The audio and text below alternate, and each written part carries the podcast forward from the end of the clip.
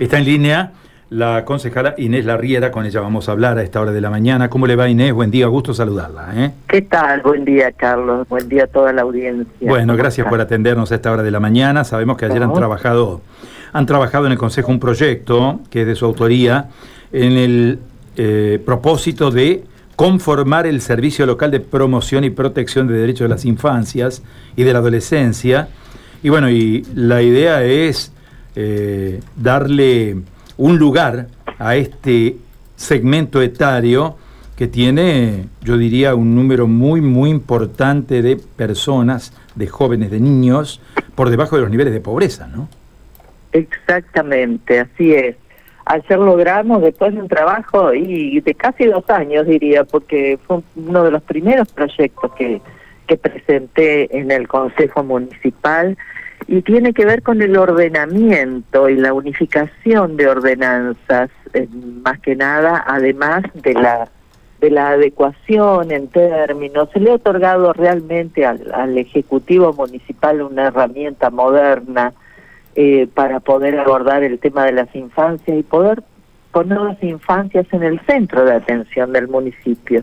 Como bien usted decía, eh, Lamentablemente Santa Fe y el Gran Santa Fe son el tercer conglomerado más pobre del país. Yo ayer justamente en la sesión preguntaba qué nos pasó, porque la ciudad de Santa Fe siempre estaba de la media para abajo y sin embargo ha sido una de las más golpeadas con el incremento de, de la pobreza. También hace un año y dos meses que no que no se convoca a sesión, a reunión al Consejo de Infancia, tan importante poder reunirnos para poder trabajar y encontrar soluciones. Esta nueva ordenanza lo que hace es agrupar diferentes decretos y ordenanzas que existían en uno solo. Entonces hoy tenemos un sistema integrado donde está el Servicio Local de Niñez, está el Consejo de Infancias, y está el Consejo Asesor de las Infancias, todo en una sola ordenanza, para que las políticas puedan ser transversales. Claro. Inés, eh, eh, obviamente cuando uno analiza este tema, porque es un tema realmente complejo, eh, evalúa que en el tratamiento de los problemas de la niñez, de la adolescencia, se necesitan equipos interdisciplinarios. ¿Hay ¿Están disponibles estos equipos interdisciplinarios para, como usted lo explica, eh, unificarlos a través de la ordenanza? ¿Existen o hay que crearlos? Sí.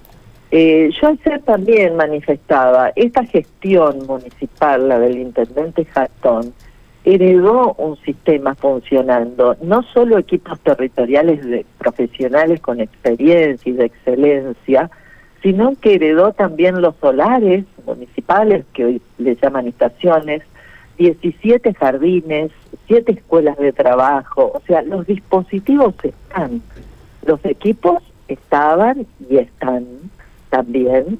Eh, yo pedí también en alguna ordenanza que ha quedado por allí, que no, con la cual no, no se pudo avanzar, la ampliación a la cantidad de equipos. Y después también la readecuación, porque el Consejo Asesor de Infancias, que se creó hace muchísimos años, eh, aproximadamente 15, 18 años, y estaba conformado por instituciones de la ciudad de Santa Fe como el centro comercial, la bolsa de comercio. Entonces nosotros lo que pedimos es readecuar y eh, volver a formular el reglamento del Consejo de Y que el Consejo de Infancias esté integrado por organizaciones e instituciones que trabajen directamente en la problemática de las infancias. En este caso, universidades, representantes del gobierno provincial, nacional, organizaciones sociales que trabajan con las infancias. Ahora tenemos 60 días para, para establecer el reglamento del Consejo de Infancias o sea, que, esta, que estas tres partes de las que se compone la ordenanza, por un lado los equipos territoriales están trabajando y van a seguir trabajando. Eh, yo hice ahí una salvedad donde pido al municipio que trabaje no solo directamente con las infancias, sino en los grupos afectivos de referencia, donde están esos niños y niñas para fortalecerlos, sin olvidarnos que son esos grupos, sea su familia de origen o no, quienes tienen la mayor responsabilidad respecto de la crianza y el cuidado y la protección de, niños y niñas. La tarea es enorme, ¿no? Porque uno... Se aprobó, sí, por supuesto. Es una tarea enorme. porque uno analiza, Inés, cuando, a ver, eh, tenemos desde lo más esencial, desde lo más elemental, cuestiones atinentes a salud, cuestiones alimentarias que usted conoce porque hace muchísimo tiempo que viene trabajando, cuestiones sociales que pasan por, en muchos casos, familias que no están eh, completas, que están fragmentadas, eh, malos tratos a los niños, cuestiones que tienen que ver con la educación y la escolaridad. es tremendo. siete de cada diez niños han manifestado eh, sufrir algún tipo de maltrato de su entorno cercano. O sea que fíjese el nivel de gravedad y la pandemia que ha profundizado esto, que por eso era también desde el bloque nuestro la insistencia de que los dispositivos, al menos desde el municipio, que es nuestra área de influencia como, como concejales, estuvieran abiertos, porque necesitábamos que los niños y niñas pudieran asistir a estos lugares porque es donde se detectan las situaciones de abuso y maltrato. Tuvimos casi dos años encerrados a los niños, un montón, miles de niños y niñas, adolescentes, con sus maltratadores y abusadores, en muchos casos. Claro. Por eso era imprescindible que el Estado estuviera abierto, no cerrado por cuarentena. Muy bien.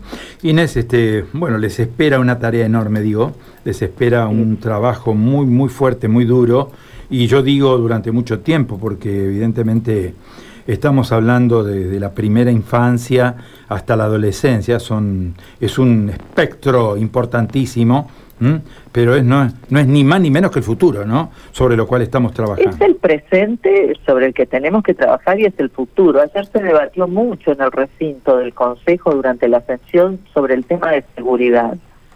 Por supuesto que también el municipio debe hacerse cargo de la parte que le toca respecto a prevención, en disuasión, etcétera. Pero si no trabajamos en esto, en este tema de primera infancia y en cómo preservar, proteger y garantizar derechos a niños y niñas, nunca vamos a solucionar. Al contrario, cada vez va a ser peor el tema de seguridad. ¿A dónde creen que van a ir todos esos niños y esos jóvenes que que no tienen ningún tipo de contención por parte del Estado. Realmente. O sea, la situación se va, social se va a ir profundizando. Todos vemos cuántos niñitos estamos viendo en las esquinas, entre los autos poniendo en riesgo su vida para pedir limosna. Está lleno en todas las esquinas. Como siempre digo, si lo veo yo, lo vemos todos. No podemos decir que solo lo veo yo. Así que es muchísimo el trabajo, es muchísimo el trabajo, no tengo duda de que está la, voluntad de llevarlo adelante. Ayer incluso agradecí, reitero, esto fue un despacho conjunto con la concejala Benedetti, el concejal Garibaldi, y agradecer también a, Soledad Artigas, la, que, quien está a cargo de la Secretaría de Cuidado del municipio, que también participó de este despacho y lo acompañó que la voluntad está, hay que transformarla en acciones. Para eso generamos esta herramienta. Inés, muchísimas gracias por este contacto, ¿eh? ha sido muy gentil. ¿eh? Gracias a ustedes, buenos días. Adiós, buenos días. La concejal Inés Larriera, hablando sobre este proyecto, ¿no? De Juntos por el Cambio.